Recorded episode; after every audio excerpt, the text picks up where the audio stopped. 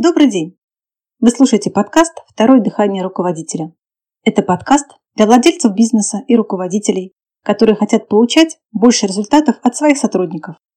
С вами Елена Бояркина, и сегодня мы поговорим о том, каких руководителей уважают подчиненные и как это влияет на получение нужных результатов. Я почти 19 лет работаю в области предоставления консалтинговых и тренинговых услуг. За это время сталкивалась с большим количеством руководителей. Как и среди людей других профессий, среди руководителей встречаются разные люди с разными характерами, разными способностями и так далее. И часто руководители, да и не только они, связывают черты характера человека с его способностью руководить.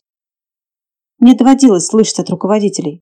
Я мягкий человек, не могу ругаться, кричать, давить. Наверное, поэтому мои сотрудники распоясываются. Или я очень вспыльчивый, могу накричать. Наверное, поэтому подчиненные не хотят со мной сотрудничать. Ну и какие-то еще подобные высказывания. Так от чего все же зависит? Будет у руководителя контакт с подчиненными? Будут ли они его уважать? Чтобы ответить на этот вопрос, надо вернуться к основам, к определению, кто такой руководитель. Мы уже много говорили об этом в предыдущих выпусках. Сейчас я повторю самое важное и добавлю новые данные. Руководитель – это тот, кто добивается выполнения задач, действий, приказов, проектов, способствуя тем самым достижению целей, стоящих перед организацией. Руководитель должен хорошо знать работу своих подчиненных, знать, так сказать, идеальную картину на этих рабочих местах как должно все выглядеть в идеале. В первую очередь, знать это для того, чтобы он всегда мог, понаблюдав за работой подчиненного, непосредственно и опосредованно, анализируя показатели, например, понять, что идет не так, где минусы, что нуждается в исправлении. Если руководитель не знает работы подчиненного, то он не сможет вовремя увидеть минусы, а значит не сможет вовремя добиться исправления ситуации.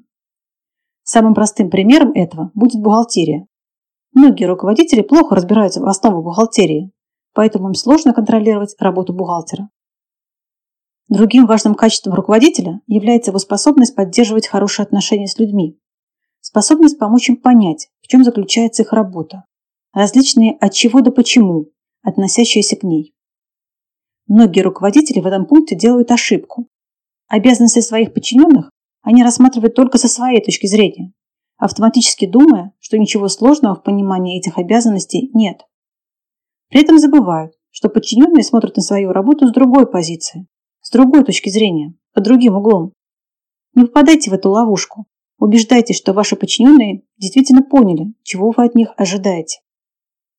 Еще одним отличительным качеством руководителя является его способность добиться, чтобы что-то было выполнено другим человеком. А для этого руководителю нужно добиться, чтобы подчиненный сам принимал решения, относящиеся к его обязанностям. Если сотрудник когда-нибудь и будет ответственно выполнять свои обязанности, то только в том случае, если вы, как руководитель, сделаете так, что он будет принимать решения самостоятельно. Когда вы принимаете решение за сотрудника на какой-то должности, вы на самом деле постепенно смещаете его с этой должности и подталкиваете к безответственности в отношении работы. А это полностью противоречит тому, что на самом деле входит в обязанности руководителя. Быть секретарем приемной – важная и ответственная работа. Продавать клиентам продукты и услуги компании – супер важно для всей организации. Оформлять закрывающие документы – важно. Вся работа в любой организации важна и интересна. Но помните, что выполнять работу этих постов легче. И именно поэтому некоторые руководители не выполняют свою работу, а вместо этого делают работу подчиненных.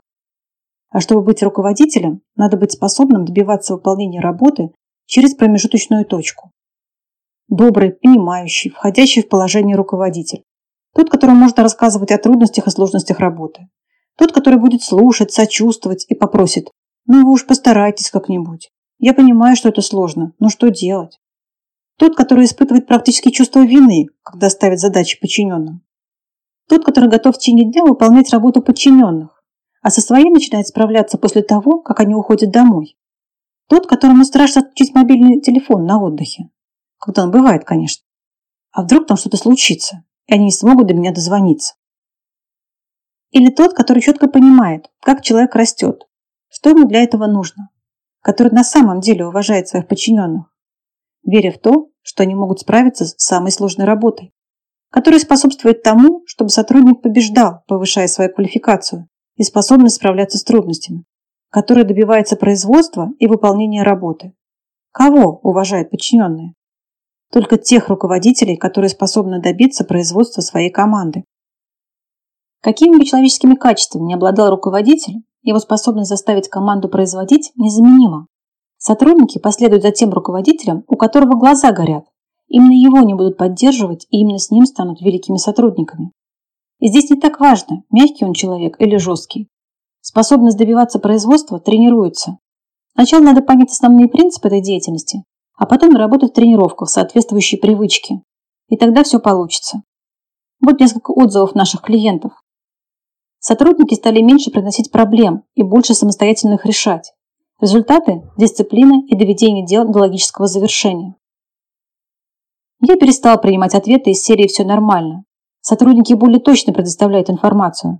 На мой взгляд, применение навыка несколько приподнимает статус руководителя в глазах сотрудников, что очень ценно само по себе. Сотрудники не всегда сразу понимают, что я от них жду решения вопроса, все реагируют по-разному, но тем не менее начинают участвовать в решении проблемы. В результате сотрудник либо начинает действительно искать вариант решения вопроса, либо, как иногда бывает, выясняется, что на самом деле вопроса и не было, сотрудник просто хотел пообщаться. Это работает. Люди сами начинают предлагать решения, научились сначала думать головой о возможностях. Реакция сначала была «но ведь ты же начальник, предлагаем и сделаем». Работать стало легче, потому что сотрудники приходят с двумя-тремя вариантами решений.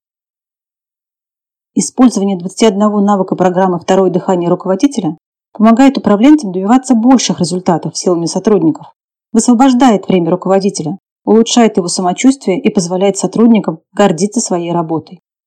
Не лишайте подчиненных удовольствия гордиться результатами своей работы, да и себя не лишайте удовольствия работать с сильной командой сотрудников. И еще один момент. Мне хотелось бы получить от вас обратную связь в отношении подкастов, вы можете написать комментарий, поставить лайк, подписаться на информирование о новых выпусках подкаста. Также у вас есть возможность написать мне по электронной почте, указанной в описании выпуска, и задать свой вопрос. На этом все. Спасибо за внимание и до встречи в следующий четверг на подкасте «Второе дыхание руководителя».